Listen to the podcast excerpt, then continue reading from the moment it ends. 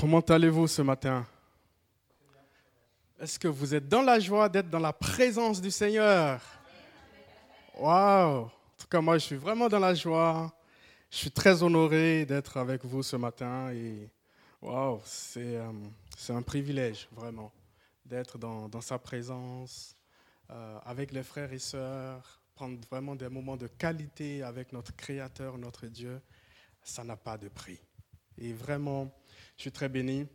Encore merci pour, euh, pour l'accueil. À chaque fois que je viens ici, je, voilà, je suis à la maison. Et euh, vraiment, merci beaucoup pour euh, votre accueil. Magali et Davidé, merci vraiment pour, pour tout, pour le travail que vous faites. Et ainsi, un grand merci aussi à toute l'équipe, vraiment, et pour votre investissement depuis des années. Et merci aussi vraiment à, toute l'Église. Et soyez vraiment bénis.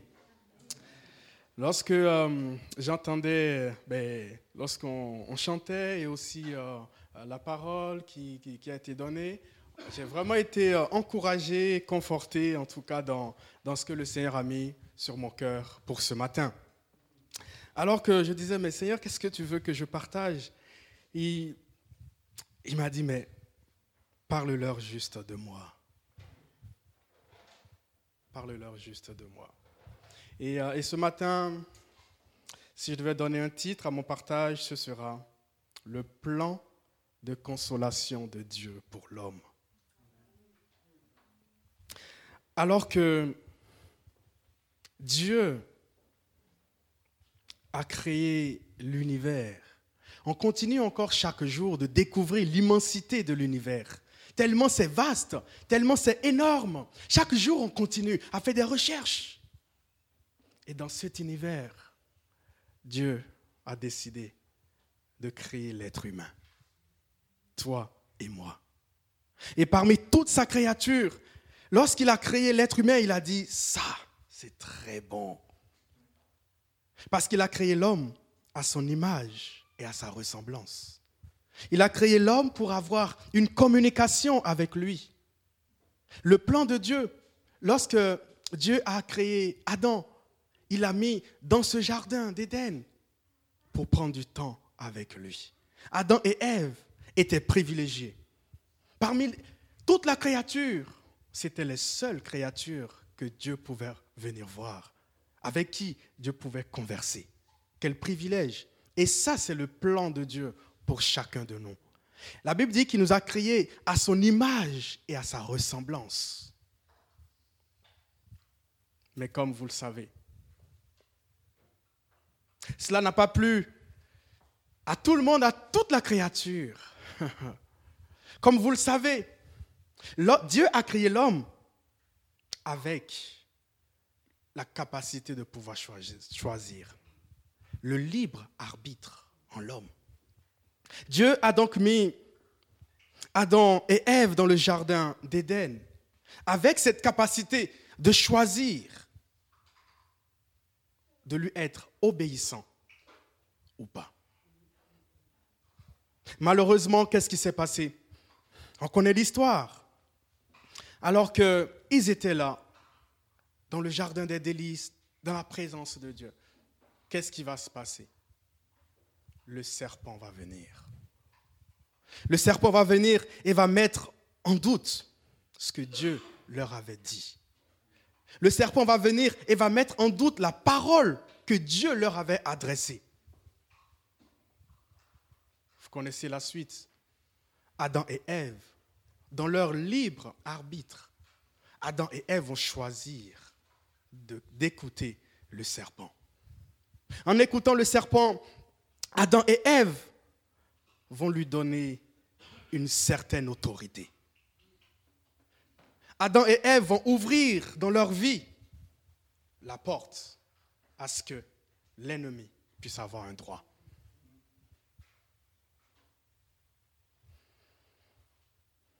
La première fois dans la Bible, lorsque Adam et Ève ont péché, ils se sont rendus compte qu'ils étaient nus. Ils se sont rendus compte, entre guillemets, qu'ils étaient imparfaits. Et pour la toute première fois, Dieu lui-même va devoir tuer un animal pour le protéger. Le sang va devoir couler. Parce que malgré le choix que l'homme a fait d'écouter le serpent, Dieu ne l'a pas laissé. Dieu ne l'a pas abandonné.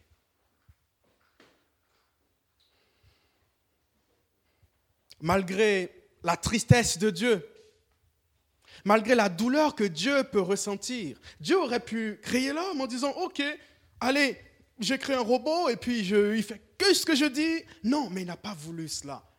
Parce qu'une relation qui n'est pas basée sur le libre arbitre, finalement, est-ce que ce serait une relation épanouissante? Imaginons quelqu'un que vous aimez vous dire, mais tu sais, je t'aime parce que tu me dis de t'aimer. Mais je t'aime parce que tu m'obliges à t'aimer. Imaginez, serez-vous fier de l'amour de cette personne? Je ne pense pas. Et c'est cela avec Dieu. Dieu veut que l'homme puisse lui obéir tout en choisissant de le faire. Waouh. Voilà, c'est arrivé. L'homme a choisi d'écouter le serpent. L'homme a choisi de désobéir. Mais qu'est-ce qu'on fait? Alors, réunion générale dans le ciel. Oh, Dieu le Père, Jésus le Fils et le Saint-Esprit. Allez, assemblée générale. Il y a urgence. Qu'est-ce qu'on fait? Et là, tout, le ciel se réunit. Quoi faire devant ce choix? Quoi faire devant cette destruction qui est en train de se faire? Que faire? Et là, le Fils va prendre la parole. Il va dire, Père, l'homme péché. L'homme t'a désobéi. Pourquoi pas? Aller sur terre, vivre véritablement comme toi tu le désirais. Autrement dit, être un nouveau Adam, mais qui va tellement vivre selon ton obéissance totale pour te glorifier durant toute ma vie. Un nouveau, un nouvel Adam qui te sera totalement soumis et qui ainsi délivrera l'être humain. Alors que ce nouvel Adam, le Fils dit, alors que ce nouvel Adam que je serai, je te resterai obéissant jusqu'au bout. Je prendrai de manière injuste, mais pour ta justice, les conséquences de la désobéissance de l'homme.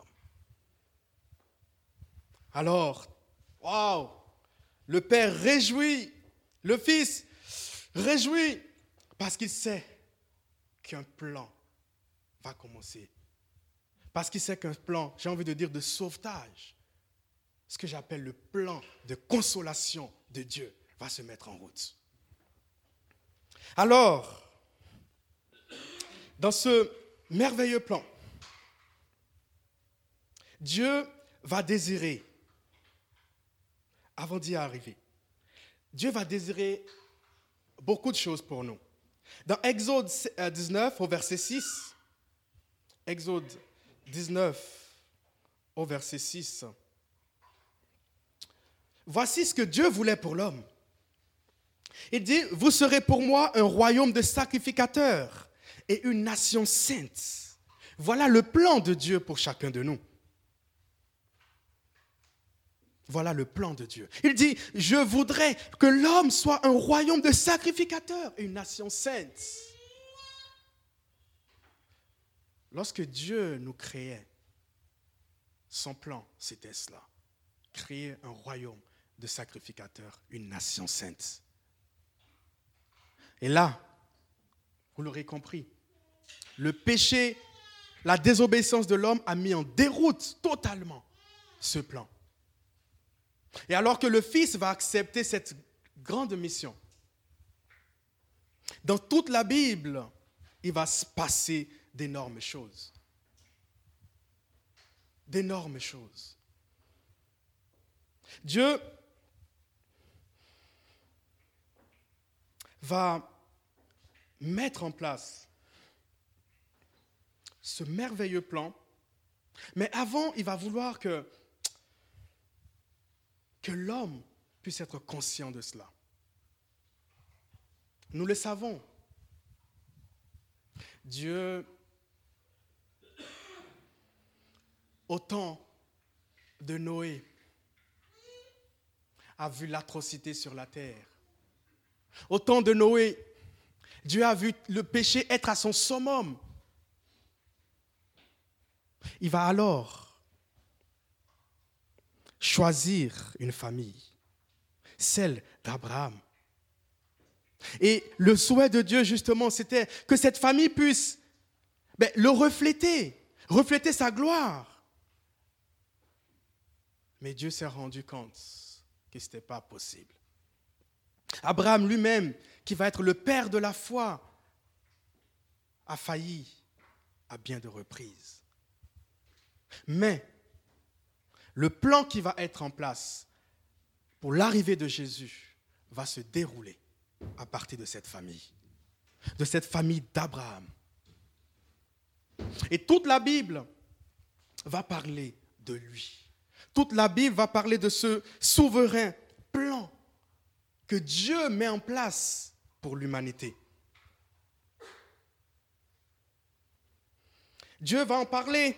Beaucoup de prophètes vont le prophétiser. Beaucoup de prophètes vont parler de Jésus, de son arrivée. On peut voir dans Ésaïe 7 au verset 14, où c'est écrit, c'est pourquoi le Seigneur lui-même vous donnera un signe. Voici, la jeune fille deviendra enceinte elle enfantera un fils et elle lui donnera le nom d'Emmanuel. Un plan souverain est mis en place. Et Dieu va permettre que les prophètes puissent prophétiser cela pour préparer son peuple. On peut aussi voir dans Ésaïe 9 au verset 5.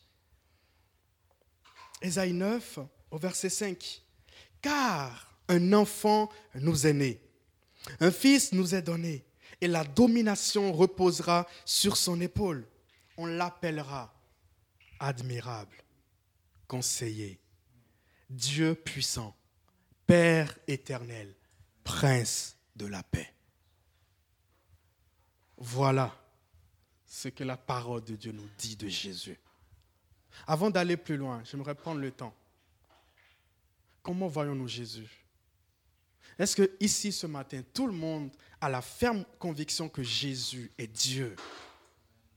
Récemment, je parlais avec, euh, avec un ami, avec un ami avec qui on discutait sur ce sujet. Et il est un peu, il était, parce que c'est compliqué, actuellement il fait le ramadan, mais en même temps il croit en Jésus. Mais c'est, c'est, Et au fait, à un moment il a dit, mon frère, je crois que Jésus est Dieu. Mais c'est un des points très, très clés du christianisme. Est-ce qu'on le croit que Jésus, il est écrit, il est Dieu puissant, Père éternel, Prince de la paix Avons-nous cette conviction ce matin? On peut aussi le voir, d'autres prophéties, dans Michée 5 au verset 1. Et là, Michée 5 au verset 1. Waouh! Et là, on aura, même des précisions sur là où il va naître. Il dit Et toi, Bethléem, Ephrata, petite entre les milliers de Judas, de toi sortira pour moi celui qui dominera sur Israël et dont l'origine remonte aux temps anciens, au jour de l'éternité j'aimerais nous rappeler encore ce matin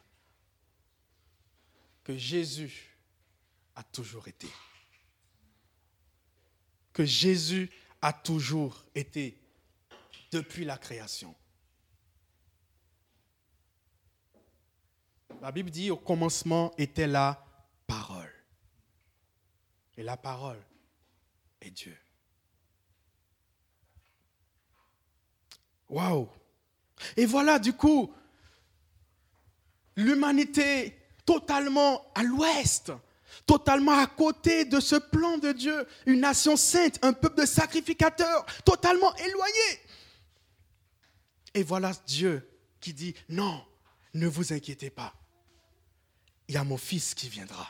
Ne vous inquiétez pas. Il y a le plan qui est en route. Toute la créature attendait du coup le Messie. Toute la créature attendait l'arrivée de Jésus. Mais il va y avoir un grand silence, un énorme silence, un silence de plus de 400 ans. Entre le dernier prophète et l'ère de Jésus. Que s'est-il passé? Dieu ne voulait pas sauver très rapidement? Que s'est-il passé? Très souvent, on dit ce temps est, est un temps de silence. Mais silence par rapport à quoi? Par rapport au fait, on n'a pas eu de prophétie. Mais ce temps n'a pas du tout été un temps où Dieu n'a rien fait. Ça a été un temps de préparation pour que ce que Dieu a dit puisse se manifester. Ce, temps qu'on peut dire ce temps de silence, où entre le dernier prophète, entre la dernière prophétie et la manifestation de l'arrivée de Jésus, alors qu'on dit que c'est un temps de silence, Dieu dit non, moi je travaillais dans les coulisses pour que cela puisse arriver. L'enfant devrait naître, c'est écrit, à Bethléem. L'enfant devrait, naître d'une vierge. Et Dieu savait que cette vierge, c'était Marie. Il fallait le temps de Dieu pour que Marie soit là. Il fallait que Joseph soit présent pour que ce que Dieu a voulu, son plan parfait, puisse se réaliser. Alors que je préparais ce message, le Seigneur me dit ce matin, peut-être que tu as, vécu ou actuellement tu vis un temps où tu te dis non, je suis comme dans un temps de silence de Dieu. Le Seigneur te dit non, ce n'est pas un temps de silence. C'est un temps que je prends pour te préparer. C'est un temps que je prends pour préparer la manifestation de ce que je t'ai annoncé, de ce que je t'ai dit. Ne le vois pas comme un temps de silence. Vois-le comme un temps de préparation. Un temps de préparation. Hmm. Wow. Et c'est le but de Dieu, c'est de sauver. Vous vous imaginez? Dieu qui est amour, il voit tous les hommes. Vous vous imaginez, il a tellement vu le péché au temps de Noé, il a dit, bon, allez, on arrête tout. Allez, Noé, je te sauve toi et ta famille, on arrête tout. Mais Dieu a dû patienter 400 ans. Moi, ça m'interpelle énormément. Ça m'interpelle sur le fait que Dieu fait les choses bonnes en son temps à lui. Autant que lui-même a prévu pour cette chose. Alors qu'il y avait des âmes, alors qu'il y avait plein de choses, Dieu a dû patienter. J'aimerais encourager quelqu'un ce matin. Ça peut être difficile, mais es-tu prêt à accepter le temps de Dieu dans ta vie? Es-tu prêt à capituler devant Dieu à lui dire, Seigneur, je me base sur ton amour pour moi. Je me base sur ta fidélité moi. Je me base sur le fait que tu n'es pas un homme pour mentir, ni le fils de l'homme pour se repentir. Je me base sur le fait que tout ce que tu promets, tu l'accomplis. Me basant sur cela, je veux te faire confiance et compter sur toi. Mais je voudrais aussi réaliser que ton temps est la meilleure chose pour moi. Avant, ça n'aurait pas été parfait. Après, non plus. Par contre, la chose qui est très intéressante, c'est quoi? Dans le moment précis, dans le temps précis, il fallait que Marie soit vierge, étant avec Joseph, mais ils ne se sont pas encore connus. Ça veut dire que c'est tellement précis, vous vous imaginez? Quelque chose qui a été prophétisé des, centaines d'années avant. Mais il fallait que ça soit vraiment juste au moment précis. Et j'aimerais te dire que reste juste dans la présence de Dieu. Le temps de Dieu, ce que Dieu a prévu pour toi, ça ne te loupera pas dans le nom de Jésus. Dans le nom de Jésus. Hmm. Oui. Tout le monde attend la délivrance. As-tu un domaine de ta vie où tu attends la délivrance? As-tu un domaine de ta vie où tu te dis non, assez, c'en est assez, j'en peux plus. J'attends la délivrance, j'attends la consolation. Et ce matin, Dieu voudrait t'encourager, te dire, mon fils, mon fils, reste juste dans ma présence. J'aime bien le verset dans Habakkuk, Habakkuk 2 au verset 3. Beaucoup d'entre vous le connaissez, ce verset. Il dit, car c'est une prophétie dont le temps est déjà fixé. Elle marche vers son terme et elle ne mentira pas. Mais ce n'est pas fini. Si, si elle tarde, attends-la, car elle s'accomplira. Elle s'accomplira certainement. Waouh!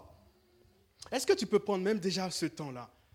Parce que là, il est parlé d'une prophétie. Je ne sais pas si tu as déjà reçu des prophéties dans ta vie. Je ne sais pas si Dieu t'a déjà parlé. Mais que tu, vois que ça prend du temps. Mais tu te dis, mais Seigneur, tu m'as parlé, mais euh, je ne vois pas. Ce matin, j'aimerais juste là où tu es, que tu baisses ta tête, que tu dises, non Seigneur, cette prophétie que tu m'avais donnée, j'y crois. Aide-moi juste à attendre. Mais je sais qu'elle se réalisera certainement. Est-ce qu'on peut baisser nos têtes et, proclamer cela encore? Si tu as reçu des prophéties, je relis le verset. Il dit car c'est une prophétie dont le temps est déjà fixé. Ce que Dieu t'a dit, il te l'a dit avec un temps fixé. Et Dieu n'est pas un homme pour mentir. Elle marche vers son terme. Cette prophétie, elle marche vers son terme. Elle ne mentira pas. Si elle tarde, attends-la. Et c'est la partie où, en tant qu'homme, c'est parfois compliqué pour nous. Attendre. Attendre le temps fixé par Dieu. Et, je prie que le Seigneur nous accorde la grâce d'attendre son temps. Car elle s'accomplira, elle s'accomplira certainement. Waouh! Et là, qu'est-ce qui va se passer? Après plus de 400 ans de silence, le sort de l'humanité va changer. Le sort de l'être humain va changer. Hmm. On peut voir dans Luc, au verset 1er, euh, pardon, chapitre 1er, au verset 26 et 33. J'ai rajouté le verset 35. Donc je vais lire. Au sixième mois, l'ange Gabriel fut envoyé par Dieu dans une ville de Galilée appelée Nazareth, auprès d'une vierge fiancée à un homme de la maison de David, nommé Joseph. Le nom de la vierge était Marie. L'ange entra chez elle et dit, je te salue. Toi, à qui une grâce a été faite, le Seigneur est avec toi. Troublée par cette parole, Marie se demandait ce que pouvait signifier une telle euh, salutation. L'ange dit, ne crains point, Marie, car tu as trouvé grâce devant Dieu. Et voici, tu deviendras enceinte et tu enfanteras un fils et tu lui donneras le nom de Jésus. Il sera grand et sera appelé fils du Très-Haut. Le Seigneur Dieu lui donnera le trône de David, son père. Il régnera sur la maison de Jacob éternellement et son règne n'aura pas de fin. L'ange lui dit, donc au verset 35, Le Saint-Esprit viendra sur toi et la puissance du Très-Haut te couvrira de son ombre. C'est pourquoi le saint enfant qui naîtra de toi sera appelé fils de Dieu. Le saint enfant qui naîtra de toi sera appelé fils de Dieu. Attendu depuis des années, attendu depuis des centaines d'années, le plan de Dieu, le Messie va être là. Le Messie va naître, comme annoncé d'une vierge. Et là, au huitième jour, au huitième jour, qu'est-ce qui va se passer? Au huitième jour, on peut voir dans Luc 2, au verset 21 et 22, le huitième jour auquel l'enfant devrait être circoncis, étant arrivé, on lui donna le nom de Jésus, nom qu'avait indiqué l'ange avant qu'il fût conçu dans le sein de sa mère. Et quand les jours de leur purification furent accomplis, selon la loi de Moïse, Joseph et Marie le portèrent à Jérusalem pour le présenter au Seigneur. Et là, une chose va se passer, chose très intéressante. Là, on va nous relater l'histoire d'un homme. Un homme qui s'appelle Siméon. Et cet homme, la Bible nous dit, donc au verset 26 et 32, il avait été divinement averti par le Saint-Esprit qu'il ne mourrait point avant d'avoir vu le Christ. Waouh! Donc, il y a Siméon qui était là, qui attendait le Messie. Ça a été, imaginez, ça a été prophétisé des années avant. Et là, le Saint-Esprit va dire à Siméon, non, tu ne mourras pas avant de l'avoir vu. Waouh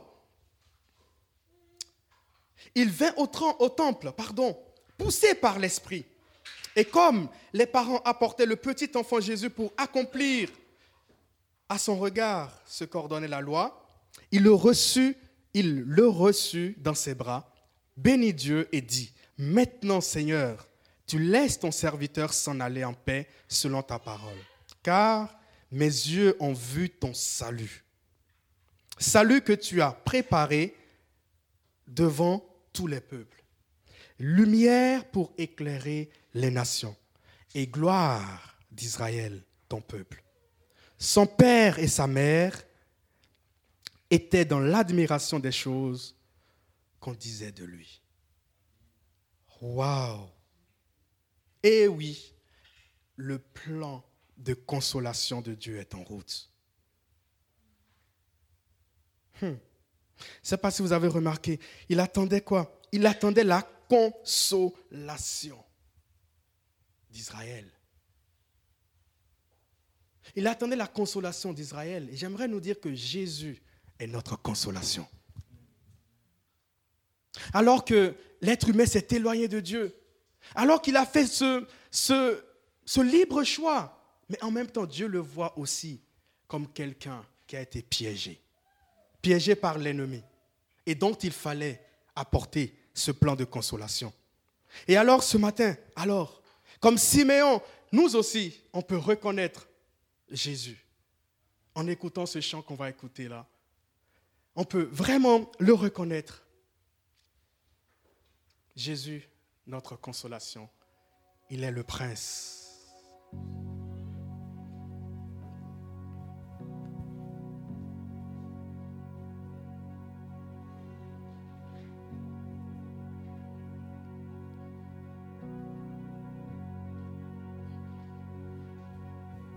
La terre dans l'ombre abrite l'espoir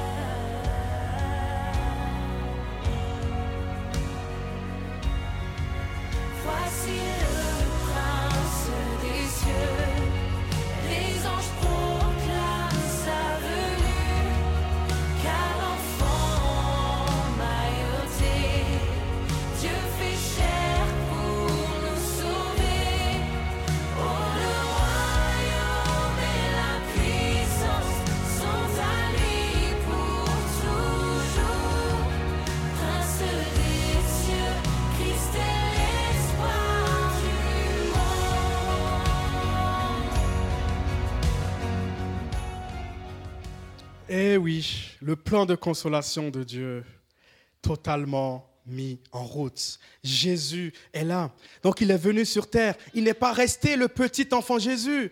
Il a vécu. Le Jésus qui nous sauve, c'est le Jésus mort à la croix, crucifié à la croix, ressuscité pour nous. C'est lui qui nous sauve. Il a payé le prix. Il a été à la croix. Le but de Jésus, c'était quoi? De restaurer notre relation avec son Père.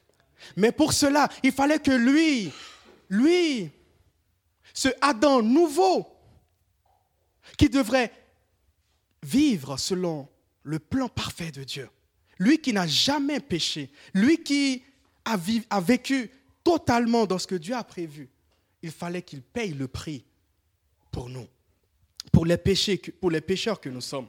1 Pierre, je vais vite, 1 Pierre 2 au verset 9 dit, vous au contraire, Aujourd'hui, pardon, avant cela, je vais lire Romains 5 au verset 18. Ainsi donc, comme par une seule offense, la condamnation a atteint tous les hommes, de même par un seul acte de justice, la justification qui nous donne la vie s'étend à tous les hommes. Jésus a payé le prix pour toi et pour moi. Et cela nous justifie. Ça, c'est la justice de Dieu. La justice de Dieu, c'est que Jésus a payé le prix à la croix pour toi et pour moi. Avant, je vous avais lu le plan de Dieu pour l'humanité, un peuple de sacrificateurs, une nation sainte. Et regardez ce que 1 Pierre 2, verset 9 va dire. Vous, au contraire, vous êtes une nation élue, un sacerdoce royal, une nation sainte, un peuple acquis, afin que vous annonciez les vertus de celui qui vous a appelé des ténèbres à son admirable lumière. Waouh! Vous qui autrefois n'étiez pas un peuple et qui maintenant êtes le peuple de Dieu. Vous qui n'avez pas obtenu miséricorde et qui maintenant avez obtenu miséricorde. Le plan de Dieu de faire, d'avoir cette nation sainte, eh oui, ça s'est réalisé. Est-ce que tu peux te regarder, tu peux dire non, je suis un saint. Je suis un saint. Pas à cause de toi, mais à cause de Jésus. Amen. Eh oui, eh oui, et voilà, et voilà. Mais Jésus va donc réussir sa mission. Sa mission de restaurer la relation brisée entre le Père et l'humanité. Mais, mais, la mission de Jésus devait s'arrêter. Et là, qu'est-ce qui va se passer? Jésus va dire une chose. J'aborde ce dernier point très rapidement. Il dit dans Jean 4 au verset 15, Si vous m'aimez, gardez mes commandements, et moi je prierai le Père, et il vous donnera un autre consolateur, afin qu'il demeure éternellement avec vous. Le plan de consolation de Dieu, c'est quoi? C'est Jésus avec un autre consolateur. Puisqu'il dit un autre consolateur, ça veut dire qu'avant cet autre consolateur, il y en avait eu un. Et celui qui avait eu avant, c'est Jésus. Et l'autre consolateur dont nous parle ici la parole de Dieu, c'est le Saint-Esprit. Donc Jean 16 au verset 7, maintenant je m'en vais vers celui qui m'a envoyé, et aucun de vous ne me demande où je vais. Mais pourquoi? Mais pardon, parce que je vous ai dit ces choses, la tristesse a envahi votre cœur. Cependant, je vous dis la vérité, il est avantageux que pour vous, pardon, que je m'en aille. Car si je ne m'en vais pas, le consolateur ne viendra pas vers vous. Mais si je m'en vais, je vous l'enverrai. Et c'est là où ça devient très intéressant. Il dit, et quand il sera venu, il convaincra le monde en ce qui concerne le péché, la justice et le jugement. En ce qui concerne le péché, parce qu'il ne croit pas en moi. La justice, parce que je vais au Père et que vous ne me verrez plus. Le jugement, parce que le prince de ce monde est jugé. J'ai encore beaucoup de choses à vous dire, mais vous ne pouvez les porter maintenant. Quand le consolateur sera venu, l'esprit de vérité, il vous conduira dans toute la vérité, car il ne parlera pas de lui-même, mais il dira tout ce qu'il aura entendu, et il vous annoncera les choses à venir. Il me glorifiera, parce qu'il prendra de ce qui est à moi, et vous l'annoncera. Amen. Donc là, on a dit que le Saint-Esprit, il convainc de péché, de justice et de jugement. Premièrement, Jésus a réussi sa mission sur terre. Jésus est retourné au Père. Et pour que l'homme, l'être humain, puisse toujours continuer à avoir cette relation avec Dieu, Jésus s'est rendu compte que ce n'est pas possible. Si il s'en va et qu'il ne laissait pas une aide. Et là, c'est le Saint-Esprit. Alors tout le ciel s'est réuni, le Saint-Esprit dit oui, moi je vais descendre. Je vais vivre avec les hommes pour toujours dans le but de les aider à toujours garder cette relation que Jésus a restaurée. Le Saint-Esprit convainc, on l'a dit, de péché. Il va nous convaincre de notre état d'éloignement de Dieu. Ensuite, il va nous convaincre de quoi? De justice. La justice de Dieu, la justice que Jésus a payé le prix à la croix pour nous et que désormais nous pouvons venir vers lui.